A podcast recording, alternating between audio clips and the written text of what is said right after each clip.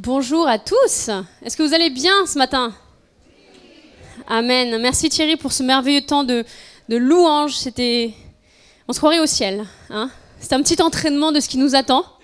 Alors c'était pas mal hein, comme entraînement. Ah, est-ce que vous avez passé une bonne semaine? À aussi être les témoins de Dieu là où il nous a placés Amen. Vous savez, à mon travail, on, me dit parfois, euh, Lida, tu mènes une double vie. Et je fais ah bon? Parce que souvent ils me posent la question qu'est-ce que tu as fait ce week-end? Alors je dis euh, bon samedi on s'est promené, on a fait ci, on a fait ça, et dimanche je suis allée à l'église et je raconte un petit peu ce que, ce que j'ai fait parce qu'ils me posent plein de questions. Et il me dit mais toi tu as une double vie, tu travailles la semaine, après le dimanche tu, tu prêches, tu vas parler, tu fais des trucs avec les jeunes et tout. Je fais pour moi c'est pas une double vie, c'est juste différentes estrades.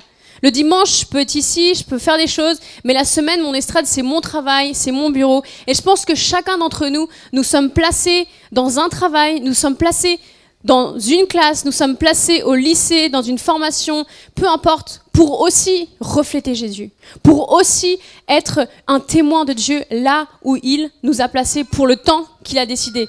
Amen.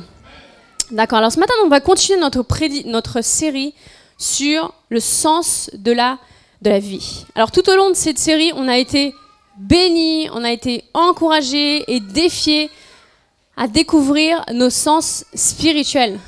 Est-ce que vous avez découvert de nouvelles choses ces dernières semaines? Amen. On a découvert Louis, qui nous permet d'écouter la voix de Dieu, de travailler sur nous par rapport à ça.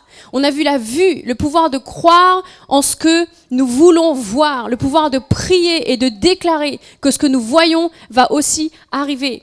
On a vu aussi l'odorat qui nous permet de différencier les bonnes choses des mauvaises choses et grâce à Dieu, on peut aussi décider justement de faire ce qu'on sent de bien et de laisser ce qu'on sent de mauvais de côté. Et pour euh, la semaine dernière, nous avons vu le goût, qui est le pouvoir de nous rappeler des bonnes saveurs, des bonnes choses que Dieu a fait dans nos vies, pour que quand les temps difficiles arrivent, on puisse se dire, ok, peut-être que là c'est pas bon, mais Dieu a fait des bonnes choses. Dieu a fait des bonnes choses. Alors s'il les a fait dans le passé, il est capable de le refaire encore aujourd'hui, malgré tout ce qui est en train de se passer. Et aujourd'hui, on va voir, on va découvrir ensemble le sens du toucher. Le sens du toucher. Je ne vais pas vous demander de toucher votre voisin, ne vous inquiétez pas. Et vous savez, malgré le fait que je suis sud-américaine, que je viens du Pérou, où on a la réputation d'être des personnes, vous savez, qui parlons beaucoup avec les mains, qui touchons les personnes quand on parle, qui ne respectons pas toujours le périmètre d'intimité quand on parle, on se rapproche beaucoup des personnes. Moi, c'est pas trop comme ça en fait. Moi, j'étais pas quelqu'un qui aimait toucher quand on parle pas quelqu'un qui touche les personnes quand on parle ou qui prenne les mains des personnes. Moi, c'était pas du tout comme ça. J'étais pas quelqu'un de très tactile. Et c'est vrai que par exemple, quand je suis partie faire mon école biblique en Australie, alors là-bas, vous arrivez, on vous prend dans les bras, on vous écrase, et j'étais là, oh mon Dieu, je sens que cette année va être difficile pour moi. Mais Dieu m'a aussi appris que, eh ben, parfois il faut être en contact les uns avec les autres. Donc pour moi, le toucher, c'est quelque chose, c'est une chose que l'on autorise ou que l'on n'autorise pas à l'autre. C'est pas quelque chose qu'on nous impose, le fait d'être touché, n'est-ce pas? D'ailleurs, si on impose quelqu'un, par exemple, que je le touche ou que je lui mette une petite baffe, non, je ne veux pas te baffer mon mari, mais c'est considéré comme une agression. Hein on peut pas comme ça euh, voir quelqu'un dans la rue et lui mettre une petite tape, ça, ça se fait pas.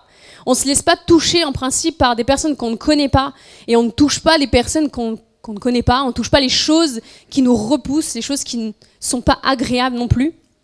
Et euh, quand j'ai commencé à sortir avec, Pascal, je me rappelle que, que lui, il est quelqu'un de très tactile, je pense que vous l'avez remarqué. Il est quelqu'un qui prend dans les bras, qui, qui est très euh, chaleureux et tout ça, et moi, j'étais pas du tout comme ça. Alors, euh, dès le premier soir, je lui ai pas du tout tenu la main ou quoi que ce soit, mais je le tenais, on se tenait vous savez, comme parfois on danse là comme ça. Bah, voilà, on se tenait comme ça. Je lui ai dit, euh, moi je préfère qu'on tienne comme ça parce que hein, voilà. Et euh, lui, il voulait mettre la main au-dessus, il voulait me tenir la main, tout ça. Moi j'étais là, ouh non. Comme ça, c'est très bien, on va se promener comme ça. Donc, bon, ça n'a pas duré longtemps. Hein. Au bout de quelques temps, bien sûr, on se tenait la main et puis voilà. Mais euh, le toucher, le petit Larousse définit le toucher comme le sens qui permet de percevoir certaines propriétés d'un corps, d'un objet, par un contact ou par la palpation. Le toucher est le sens qui nous permet de percevoir les choses physiquement. C'est pour ça que les enfants, ils aiment toucher. Hein non, on touche pas, on touche avec les yeux. Non, non, non, j'ai besoin de toucher. J'ai besoin de, de, sentir si c'est dur, si c'est mou, si ça s'écrase dans les doigts, même si on ne doit pas forcément tout écraser dans les doigts. Non, j'ai besoin de toucher. C'est quelque chose qu'on fait tous au quotidien et c'est quelque chose que Dieu nous a donné. Hein pour qu'on puisse sentir les choses qui nous entourent et aussi toutes les choses que Dieu a créées qui sont autour de nous. Alors on va voir ensemble ce matin ce que signifie que le toucher, mais d'un point de vue spirituel. Et on va découvrir comment ça, ça a un impact aussi dans notre vie. Alors pour commencer, j'aimerais lire avec vous un passage qui se trouve dans Matthieu 9, au verset 20 à 22. Matthieu 9, verset 20 à 22 nous dit Et voici une femme, atteinte d'une perte de sang depuis 12 ans, s'approcha par derrière et toucha le bord de son vêtement. Elle toucha le bord du vêtement de Jésus car elle disait en elle-même, si je puis seulement toucher son vêtement, je serai guérie. Jésus se retourna et dit en la voyant, Prends courage, ma fille, ta foi t'a guérie. Et cette femme fut guérie à l'heure même. D'autres versions disent, cette femme fut guérie instantanément. Cette femme n'est pas une femme quelconque. Jésus était entouré, on dit, d'une foule qui regroupe beaucoup, beaucoup, beaucoup, beaucoup de personnes. Si vous prenez les transports en commun pour aller au travail, vous voyez ce que je veux dire quand on dit foule. Si vous avez des bouchons pour aller au travail, vous voyez aussi ce que ça veut dire que la foule. Mais cette femme n'était pas une femme quelconque. Elle souffrait d'une maladie.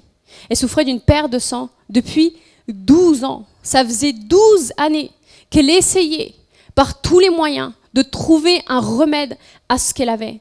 Elle était allée voir des médecins, elle était allée voir sûrement beaucoup de personnes pour trouver cette solution. Elle avait dépensé son argent en payant sûrement euh, des, des, médicaments qui pourraient sûrement la guérir, des herbes, ou je ne sais pas ce qui existait à l'époque, qui pourraient sûrement la guérir. Et la Bible nous dit que ces médecins, souvent au lieu de l'aider, ils lui faisaient du mal. Tout ce qu'ils essayaient sûrement pour la guérir ne lui faisait pas du bien. Mais ça, c'était de pire en pire. Elle n'allait pas de bien en bien, mais de pire en pire. Cette femme était à un moment de sa vie où elle se trouvait condamnée. Elle n'avait plus de solution à son problème. Et lorsqu'elle voit Jésus qui passe par là, elle ne va pas hésiter à braver cette foule. Vous savez, une femme avec la perte de sang était considérée comme quelqu'un d'impur. Alors si elle a pu se, faufiler dans la foule, elle a bravé. Donc cette foule physiquement, j'ai envie de dire, elle a dû pousser des personnes, mais aussi moralement, enfin, euh, elle a bravé le regard de ces personnes-là, qui ont dû sûrement être, qu'est-ce qu'elle fait? Pourquoi elle est là? Pourquoi elle nous touche? Pourquoi elle, nous pousse? Mais elle n'a pas, elle pas à être là. Elle a dû braver tout cela pour pouvoir accéder à Jésus, pour pouvoir seulement toucher le vêtement de Jésus. Cette femme qui ne pouvait pas être touchée par quelqu'un, car elle était considérée comme impure, était prête à faire quelque chose même d'interdit pour obtenir la solution à sa souffrance, pour obtenir sa guérison. vous savez, cette femme, malgré tout ce qui s'opposait à elle, a décidé de faire le premier pas vers Jésus. Elle a décidé, même s'il y avait un mur de foule devant elle, même s'il y avait les regards qui braqués sur elle, elle a décidé de faire le premier pas vers lui. Et euh, vous savez, dans le passage de Marc, cette, histoire est reprise dans, les différents évangiles et on lit également que quand elle a touché Jésus, il l'a senti. Or, elle a touché son vêtement. Elle ne lui a pas pris la main, elle ne lui a pas pris la tête, elle ne lui a pas pris le pied, mais elle a touché le bas de son vêtement. Moi, je prends le RER e tous les matins pour aller à mon travail, je prends le RERC. Et je pense que si quelqu'un touchait, sûrement il y a des gens qui doivent toucher, le bord de mon manteau ou même le bord de mon jean en bas, je le sentirais pas vraiment. Hein? Je ne sais pas vous, mais j'ai pas des détecteurs dans tous mes habits qui font que, oula, ça y est, il a touché le bord du petit bout d'écharpe qui dépasse. Non, je, ne le sentirais, je ne le sentirais pas. Là, Jésus savait que c'était pas comme les personnes qui le bousculaient dans la foule il a su, il a senti que cette femme l'avait touché d'une manière différente. C'était différent. Jésus a senti que cette femme ne l'avait pas seulement touché physiquement avec sa main, mais que son pas de foi allait beaucoup, beaucoup plus loin que ça. Elle a décidé d'aller vers lui, d'aller vers Jésus et de le laisser aussi accéder à elle. Elle a ouvert une partie d'elle-même, cette partie où elle souffrait, cette partie qui était sa maladie, à Jésus. Et c'est parce qu'elle a fait ce premier pas vers lui qu'elle a pu accéder à qui il était, à ce qu'il possédait, à ce qui le caractérisait. Vous savez, la Bible nous dit qu'elle fut guérie non pas quelque temps après, non pas quelques jours après, pas quelques minutes ni quelques heures, mais instantanément. Qui souhaite que les choses se passent d'une manière instantanée? Vous savez, nous sommes une, une génération où on peut tout avoir en un instant. On n'a plus à attendre des heures, des jours, des semaines pour avoir commandé un cadeau de Noël. On peut juste aller sur Internet, si on le trouve pas dans les magasins, le commander et payer peut-être un peu plus cher la livraison, mais on peut l'avoir dans 24 heures. On est une génération qui voulons avoir les choses instantanées. Et Dieu est capable de nous donner des choses instantanément. Dieu aujourd'hui souhaite que nous soyons des personnes qui soyons prêts à étendre notre main vers lui, à faire le premier pas vers lui, afin qu'il puisse, lui, à notre tour, aussi nous toucher. Dieu désire que nous soyons des personnes qui soyons prêtes à percevoir ces propriétés qui le caractérisent instantanément, afin que notre vie soit transformée, afin que notre vie soit changée, parce que c'est pour ça que nous sommes appelés, à être transformés par lui, à être changés par lui. Amen. Si nous choisissons de faire le premier pas vers Dieu, nous pouvons accéder à qui il est. Pour que Dieu puisse nous toucher au sens spirituel, on doit faire un premier pas. On doit se lancer. On doit faire comme cette femme qui a bravé cette foule. Peu importe les regards, peu importe les circonstances, peu importe tout ce qui se passait, elle a décidé en elle de faire le premier pas. Parce qu'elle n'avait pas d'autre choix. Parce qu'elle avait déjà tout essayé. Et qu'elle savait que peut-être là, il y aurait une solution pour elle. Donc elle s'est lancée. Mais pour faire un premier pas, cette femme a d'abord reconnu qui était Jésus. Elle a d'abord reconnu qu'il était peut-être capable de la, de la guérir. Cette femme savait que Jésus avait quelque chose qu'elle n'avait pas, mais dont elle avait besoin pour être transformée, dont elle avait besoin pour être guérie. Elle a tout essayé humainement. Elle a dilapidé tout son argent. Le, texte dans Marc nous dit qu'elle n'avait plus d'argent, mais rien ne l'avait aidée. Au contraire, elle était pire qu'avant. Et j'aimerais prendre un passage avec vous qui se trouve dans Matthieu 14, au verset 34 et 36. Matthieu 14, versets 34 et 36. Après avoir traversé la mer, ils vinrent dans le pays de Génézareth. Donc on parle de Jésus et de ses disciples. Les gens de ce lieu avaient reconnu Jésus. Ils envoyèrent des messagers dans tous les environs et on lui amena tous les malades. Ils le prièrent de leur permettre seulement de toucher le bord de son vêtement. Et tous ceux qui le touchèrent furent guéris. Et tous ceux qui le touchèrent furent guéris. Les habitants de Génézareth ont reconnu, comme cette femme, qui était Jésus. Et pas seulement son visage, parce que à l'époque il n'y avait pas la télé comme aujourd'hui. Si vous croisez quelqu'un de connu, vous, vous, allez le reconnaître tout de suite parce que vous l'avez vu à la télé. Mais ils ont reconnu aussi ce qui le caractérisait. Ils ont reconnu qui était Jésus et ce qu'il portait en lui. Hier, avec mon mari, on est allé à un salon famille. Alors, il y a quelque chose que j'aime beaucoup, c'est suivre un petit peu des blogueuses sur Internet de famille, des femmes qui partagent un peu ce qu'elles font avec leurs enfants, euh, ce qu'elles font euh, comme activité, tout ça. Et j'aime bien suivre ça. Et il y en a quelques-unes qui faisaient un salon hier euh, à Paris où elles, exposaient plein de, choses super jolies. Et, et donc, j'ai entraîné mon mari là-bas. Et on est partis donc tous les trois là-bas. Et, et en fait, ces femmes ne me connaissaient pas du tout, mais moi je les connaissais. Alors je pouvais dire à mon mari, regarde, elle c'est ça, elle fait ça, hein. elle c'est ça, elle fait ça, hein. elle c'est ça, elle fait ça. Hein. Et en fait, elles me connaissent pas, mais moi je les connais grâce aux réseaux sociaux. Je les suis, je lis les articles qu'elles écrivent, je suis inspirée aussi par ce qu'elles font comme maman, euh, leurs histoires, ce qu'elles ont vécu et tout ça. Mais là, ils n'ont pas vu, ils n'avaient jamais sûrement peut-être vu Jésus en vrai, mais ils ont reconnu ce qui le caractérisait, ce qu'il avait à l'intérieur de lui. Je vais vous raconter une petite histoire, quelque chose qui, est, arrivé à ma, maman. Pour son premier entretien d'embauche, ma mère a, étudié, euh, euh, elle, a étudié pour être expert comptable. Je ne trouvais plus le terme. Et euh, pour son premier entretien d'embauche, elle s'est fait toute jolie. Elle arrive donc à la banque, c'était dans une banque. elle va dans l'ascenseur pour atteindre les bureaux où elle doit avoir donc son entretien avec le responsable. Et elle se retrouve avec un monsieur dans l'ascenseur. Le monsieur lui demande Qu'est-ce que vous faites là? Vous allez où? Elle lui pose des questions. Alors elle lui dit ah, J'ai un entretien d'embauche, je dois aller à tel bureau, mais je ne sais pas trop où c'est. Alors le monsieur lui indique où est le bureau et il lui donne sa carte. Et lui dit Quand vous arriverez, vous dites que vous venez, vous pouvez montrer cette carte. Alors le monsieur il descend et ma mère continue euh, dans son ascension vers l'étage.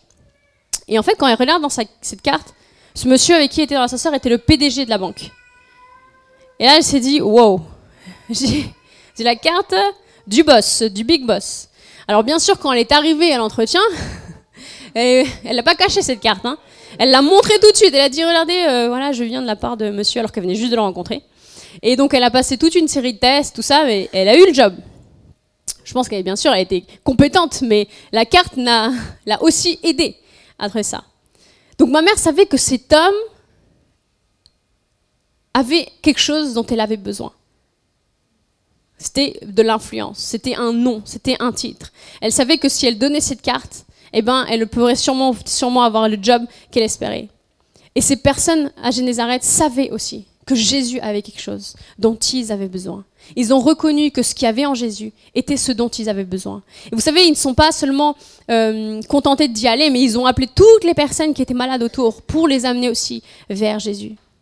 Et ce qui caractérisait Jésus n'était pas la maladie, n'était pas la tristesse, n'était pas la déception, n'était pas la honte, la peur, ni la haine, mais ce qui caractérisait Jésus pour eux était leur guérison. Ils voyaient en lui, en lui une chance d'avoir leur vie transformée. Ils voyaient en lui une chance de pouvoir changer de vie, de pouvoir marcher, de pouvoir respirer, de pouvoir bouger sûrement. Je ne sais pas quelle était leur maladie, mais ils voyaient que Jésus avait la, la solution. Si on vient à Jésus en reconnaissant qui il est, nous pourrons avoir la réponse dont nous avons besoin. Si nous venons à lui en reconnaissant ses caractéristiques, en reconnaissant et en déclarant qui il est pour nous, nous allons avoir notre besoin rempli. Il est celui qui peut transformer notre tristesse en joie. Il est celui qui peut transformer notre maladie en un corps sain. Il est celui qui peut transformer nos tempêtes en une balade harmonieuse. Il est celui qui peut transformer nos problèmes en solutions. Il est capable de faire ce dont tu es cap tu, le crois capable de faire. Mais tu sais ce qui est génial avec Dieu, c'est qu'il est même capable de faire plus que ce que tu peux imaginer. Et c'est ce que nous croyons à l'Église. Éphésiens 3 nous dit qu'il est capable de faire au-delà de ce que nous pensons ou imaginons. J'ai pas beaucoup d'imagination, alors je suis très contente que Dieu puisse faire au-delà de ce que moi j'imagine, ou au-delà de ce que je peux penser, ou au-delà seulement de ce que moi je peux rêver. Dieu est capable de faire au-delà de tout ça, parce qu'il voit au-delà de tout ça. Ça, c'est notre Dieu. Il ne va pas seulement se limiter à ce qu'il peut faire en nous, en nous touchant, en nous impactant. Il va aller au-delà de tout ça. Amen. Ce qu'il fait en toi et ce qu'il veut faire en toi, ce qu'il est capable de faire en toi aujourd'hui, c'est pas une finalité. C'est le départ de ce qu'il veut faire au travers de toi. Amen. C'est ce qui s'est passé pour cet homme, pour ces hommes à Génézareth. C'est ce qui s'est passé aussi pour cette femme. Il les a guéris et leur vie a changé. Quand j'imagine un peu qu'est-ce qu'a dû faire cette femme après 12 ans, 12 ans, c'est super long. Peut-être que vous priez quelque chose depuis quelques jours, depuis quelques mois, depuis quelques années, mais elle, c'était 12 ans. Je pense que là, les enfants, ils, sont, ils, comptent les jours, vous savez, avec le calendrier de l'Avent pour Noël. Ils ont hâte. Mais elle aussi, elle était pareille. Elle, mais elle pouvait même pas compter les jours, parce qu'elle savait pas quand ça allait arriver. Elle espérait juste que ça allait arriver, que sa vie allait changée, que sa vie allait être transformée, pour qu'une nouvelle saison commence pour sa vie. Et c'est ce que Dieu veut faire avec nous. C'est ce qui s'est passé aussi pour un homme qui a accompli des choses extraordinaires dans la Bible. Un homme dont Dieu s'est servi d'une manière extraordinaire. Cet homme, c'est Pierre. On lit son histoire, on lit son parcours, on lit qui il est dans le Nouveau Testament. Pierre est un homme qui est connu comme ayant été un disciple de Jésus, quelqu'un qui a suivi Jésus. Il l'a rencontré alors qu'il revenait d'une nuit de pêche infructueuse. Il revenait les mains vides, sans poisson. Et Jésus va lui demander de retourner en mer, de rejeter les filets en mer, alors qu'il a été là-bas toute la nuit, alors qu'il est peut-être même sûr et certain qu'il n'y aura pas de poisson, que rien va se passer, mais il va le faire. Il va croire en lui, en lui, il va se soumettre à ce que Dieu lui demande, et il va y aller. Et vous savez quoi? Il va revenir avec plein de poissons. Pierre va ensuite suivre Jésus, il va donc devenir son disciple, c'est-à-dire qu'il va le côtoyer au quotidien, il va voir, découvrir qui Jésus est vraiment. Il va voir ce qu'il est capable de faire au travers de la puissance que son Père a mis en lui. Il va voir tous les miracles que Jésus, a fait. vous savez, malgré cela, Pierre est aussi connu comme l'homme qui a renié Jésus trois fois. Pas une fois, mais trois fois. Comme quelqu'un qui a renié Jésus, qui a dit qu'il ne l'avait pas connu, alors qu'il a marché à côté de lui pendant tout ce temps. Et alors que Jésus est en train d'aller à la croix, à mourir, il va le renier trois fois. Et j'aimerais prendre un passage avec vous qui se trouve dans Jean 21, au verset 2 à 8.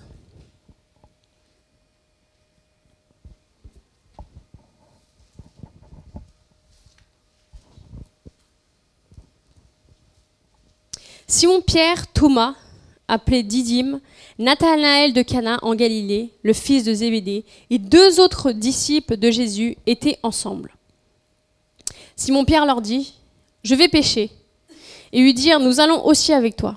Ils sortirent et montèrent dans une barque, et cette nuit-là, ils ne prirent rien.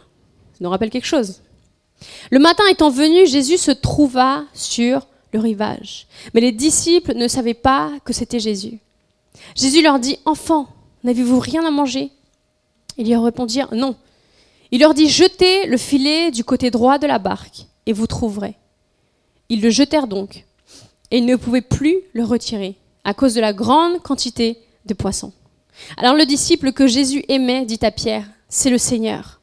Et Simon-Pierre, dès qu'il eut entendu que c'était le Seigneur, mit son vêtement et sa ceinture, car il était nu, et se jeta dans la mer. Les autres disciples vinrent avec la barque, tirant le filet plein de poissons, car ils n'étaient éloignés de, terre que d'environ 200 coudées. Jésus se révèle une nouvelle fois à Pierre. Vous savez, Jésus était déjà mort, Jésus avait déjà été crucifié, il avait été aussi ressuscité, et Pierre avait continué sa vie. Il se sentait sûrement coupable de ce qu'il avait fait en reniant Jésus. Il se sentait sûrement coupable de ce qui était arrivé, même peut-être à Jésus. Et là, Jésus va revenir pour se manifester à lui. Et il se révèle à lui comme la première fois. Sauf que cette fois-ci, il ne se passera pas la même chose après que la première fois. Pierre sait qu'il doit faire le premier pas vers Jésus. Et quand il prend conscience que cet homme qui est là est Jésus, il va se rhabiller, il va courir à lui, ou nager à lui plutôt, et il va aller le voir, le trouver, parce qu'il sait que c'est à lui de faire le premier pas. La vie de Pierre va être impactée par Jésus une deuxième fois. Et là, j'aimerais prendre un passage avec vous qui se trouve juste après, dans le verset 15-17 du chapitre 21. Après qu'ils eurent mangé, Jésus dit à Simon-Pierre, Simon, fils de Jonas, m'aimes-tu plus M'aimes-tu plus que ne m'aime ceci? Il lui répondit, Oui Seigneur, tu sais que je t'aime, Jésus. Jésus lui dit, Paix mes agneaux. Il lui dit une seconde fois, Simon, fils de Jonas, m'aimes-tu? Pierre lui répondit, Oui Seigneur, tu sais que je, je t'aime. Jésus lui dit, Paix mes brebis. Il lui dit pour la troisième fois, Simon, fils de Jonas, m'aimes-tu? Pierre fut attristé de ce qu'il lui avait dit pour la troisième fois. M'aimes-tu? Et il lui répondit, Seigneur, tu sais toutes choses, tu sais que je t'aime Et genre Jésus lui répondit, paix mes brebis. Jésus va demander trois fois à Pierre s'il l'aime. Pierre l'a renié trois fois et Jésus lui demande s'il l'aime trois fois. C'est comme si, par la réponse de Pierre, il était en train d'effacer ce qui s'est passé. Il était en train de réaffirmer que peu importe ce qui s'est passé dans le passé, il est capable de changer quelque chose aujourd'hui. Que lorsque Jésus fait le deuxième pas en quelque sorte vers lui, il est capable d'effacer tout ce qui s'est passé dans le passé. Il est capable de changer le fait qu'il l'a renié, le fait qu'il y a eu de la culpabilité, le fait qu'il y a eu de la tristesse et tout ce qui s'est passé avant. Pierre sait qu'il doit faire donc le premier pas vers Jésus. Donc Jésus va demander à Pierre s'il aime. Pierre va répondre oui. Ce que Dieu voulait faire dans la vie de Pierre ne s'arrêtait pas au simple fait que Pierre était de nouveau reconnecté à lui. Mais il commençait quelque chose de nouveau dans sa vie. Jésus va lui demander de prendre soin de ses brebis, de continuer ce que lui-même a commencé avant, d'entourer les brebis, de paître les brebis, de prendre soin d'elles. Pierre n'a pas seulement été touché par Dieu ou impacté par Dieu pour avoir la vie sauve et pour que sa vie soit changée, mais aussi pour qu'au travers de lui, d'autres personnes soient transformées. Pour qu'au travers de lui, d'autres personnes entendent parler de qui est Jésus. Et vous savez, pour nous, c'est un peu pareil. Ce que Dieu fait dans nos vies n'est pas une finalité.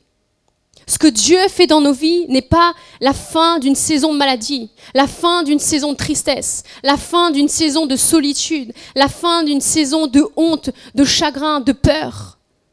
Mais c'est le début de quelque chose de nouveau. On peut être guéri, on peut être touché, transformé, mais ça ne doit pas s'arrêter là. Ce que Dieu fait dans nos vies est le début de quelque chose de différent, d'une nouvelle saison.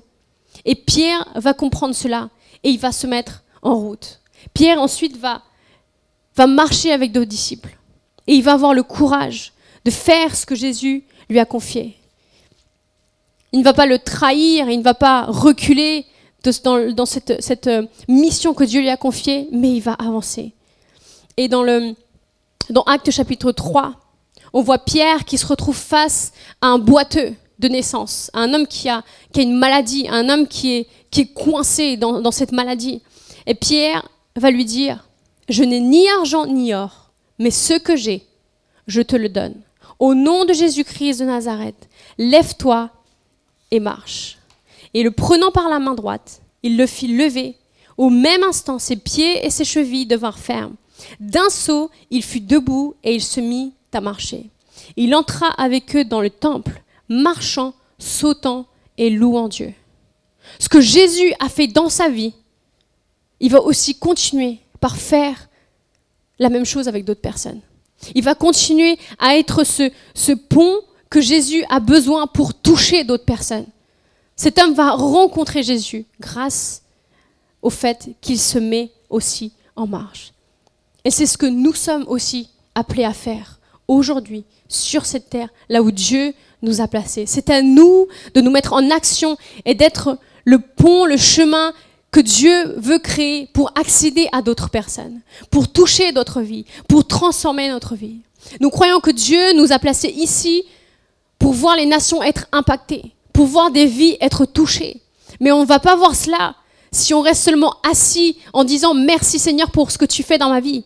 Mais on va voir cela quand on va se mettre en marche, quand on va faire des, des cultes pour, euh, pour famille, pour fêter Noël avec d'autres personnes. C'est là qu'on va voir comment d'autres personnes sont impactées par notre accueil, par nos louanges, par notre service avec les enfants, par le fait que, que eh ben, on ne mène pas une double vie à notre travail, comme ils disent pour moi, mais qu'on est le témoin de Dieu dans notre travail.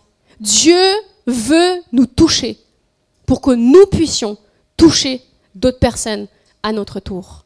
C'est notre mission, c'est la volonté de Dieu. Et il souhaite aujourd'hui que nous soyons ceux qui faisons le premier pas vers lui, pour que lui puisse aussi avoir accès aux personnes qui nous entourent. Amen. Église, le monde qui nous entoure a besoin d'entendre parler de Dieu. Les personnes qui nous entourent ont besoin de voir Dieu au travers de nous. Nous sommes les mains et les pieds de Jésus. Jésus est allé dans le monde, il était en action, il a vu des choses se passer. Parce qu'il a, accompli comme ça la mission que Dieu lui avait confiée. C'est à notre tour aujourd'hui de porter ce que Dieu met en nous vers les personnes qui nous entourent, là où nous sommes, dans notre famille, dans notre travail, avec nos enfants à la maison, dans nos écoles, dans nos classes, là où Dieu nous a placés. C'est à nous, par la grâce de Dieu, par l'aide de son Saint-Esprit, parce que nous sommes à l'écoute de sa voix, de porter aussi le message que Dieu a pour toutes ces personnes. Vous savez, cette série a comme titre Sens de la vie. Parce que tous ces sens que Dieu nous a donnés, l'ouïe, la vue, l'odorat, le goût, le toucher, c'est des choses qui nous sont...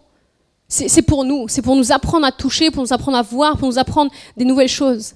Mais toutes ces choses sont des choses dont Dieu va se servir aussi pour impacter d'autres personnes au travers de nous.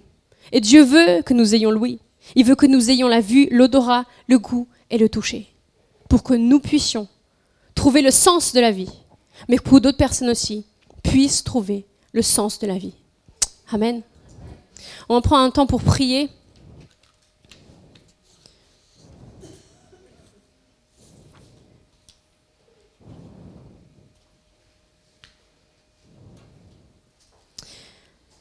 Et vous savez, je suis consciente que c'est pas toujours facile de faire le premier pas.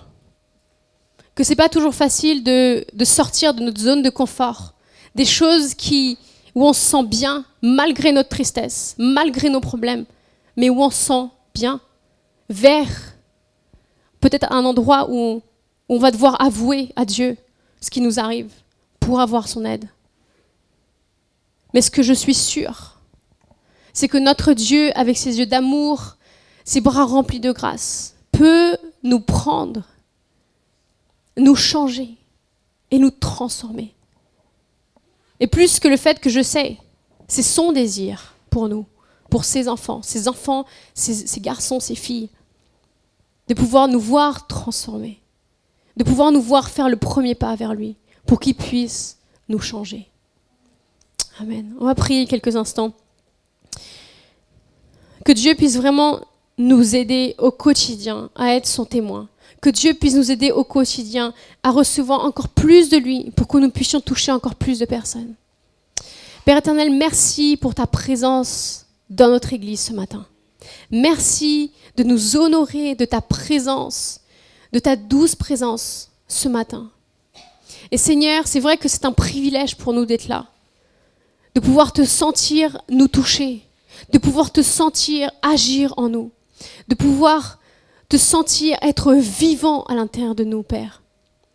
Mais Seigneur, aide-nous à pouvoir emmener ce qu'il y a à l'intérieur de nous vers l'extérieur. Aide-nous à pouvoir être tes témoins sur cette terre, à pouvoir être tes mains et tes pieds qui se tendent vers les personnes qui ont besoin d'entendre ta parole, de pouvoir être ceux qui témoignent de toi, de pouvoir être ceux qui par un sourire peuvent refléter ta lumière vers les autres, qui par un mot peuvent conforter les autres, qui par une accolade peuvent montrer de l'amour vers les autres. Seigneur, aide-nous dans les jours qui suivent, dans les semaines qui suivent, dans les années qui suivent, à voir comment nous pouvons être transformés par ce que tu fais en nous et comment nous pouvons voir aussi des vies être transformées. Seigneur, merci parce que tu nous as choisis pour accomplir ta volonté sur cette terre aujourd'hui. Merci Seigneur parce que tu nous donnes la capacité d'agir pour toi ici. Tu nous donnes la capacité de pouvoir agir là où nous sommes, de pouvoir faire ce que toi tu aurais fait, Seigneur. Et Seigneur, je veux chasser ce matin peut-être tout esprit de honte, de peur, de, de rejet, Seigneur. Des personnes qui veulent se mettre en marche. Seigneur, que tu puisses vraiment voir leurs limites comme un point de départ dans ce que toi, tu es prêt à faire dans leur vie. Que vraiment nos limites ne nous bloquent pas, mais qu'on puisse les passer et voir ce qu'il y a au-delà de ça. Car tu es un Dieu qui peut faire au-delà de ce que nous pensons ou nous imaginons. Tu es capable de faire beaucoup plus que ce que nous rêvons, Seigneur. Et nous croyons que dans ces temps, tu vas te manifester. Et nous croyons que dans ces temps, au travers de nous, Seigneur, des personnes viendront à toi. Merci Père pour chacune des personnes qui est ici ce matin. Amen.